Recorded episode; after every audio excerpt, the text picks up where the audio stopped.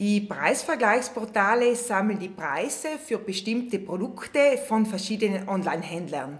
Wenn dann die Nutzer das Produkt in dieses Vergleichsportal eingeben, dann bekommen sie eine Tabelle, wo dann die Preise aller großen Online-Shops angezeigt werden, die dieses Produkt anbieten.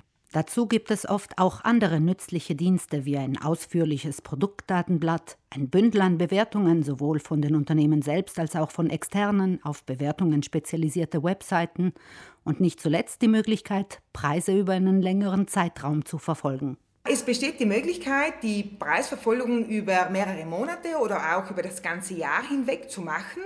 Wenn man das tut, dann kann man die Preisentwicklung eines bestimmten Produktes im Laufe des Jahres verfolgen und somit auch überprüfen, ob das Angebot wirklich so günstig ist.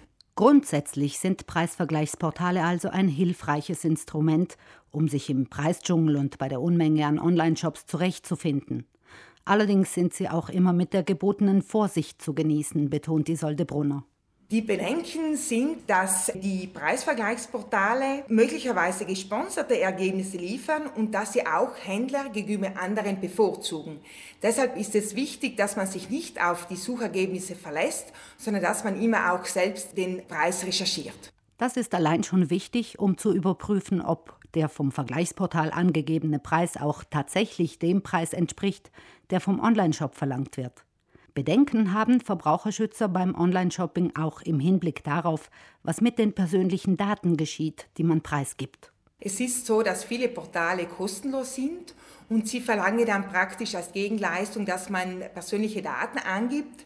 Hier sollte man immer bedenken, dass diese Daten für Profilerstellung und auch für personalisierte Marketingzwecke verwendet werden, wenn man diesem zugestimmt hat.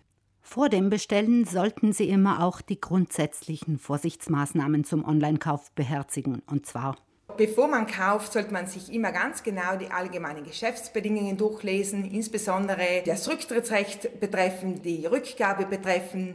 Dann sollte man sich auch das Impressum auf der Webseite anschauen. Von wem kaufe ich? Wo hat der Unternehmer seinen Sitz? Und auch was die Zahlung anbelangt, sollte man sich auf sichere Zahlungsmethoden verlassen, zum Beispiel Kreditkarten. Seien Sie lieber überkritisch, bevor Sie bei einem Anbieter kaufen, den Sie noch nicht kennen. Eine Telefonnummer im Impressum ist noch keine Garantie, dass unter dieser Nummer auch jemand abhebt.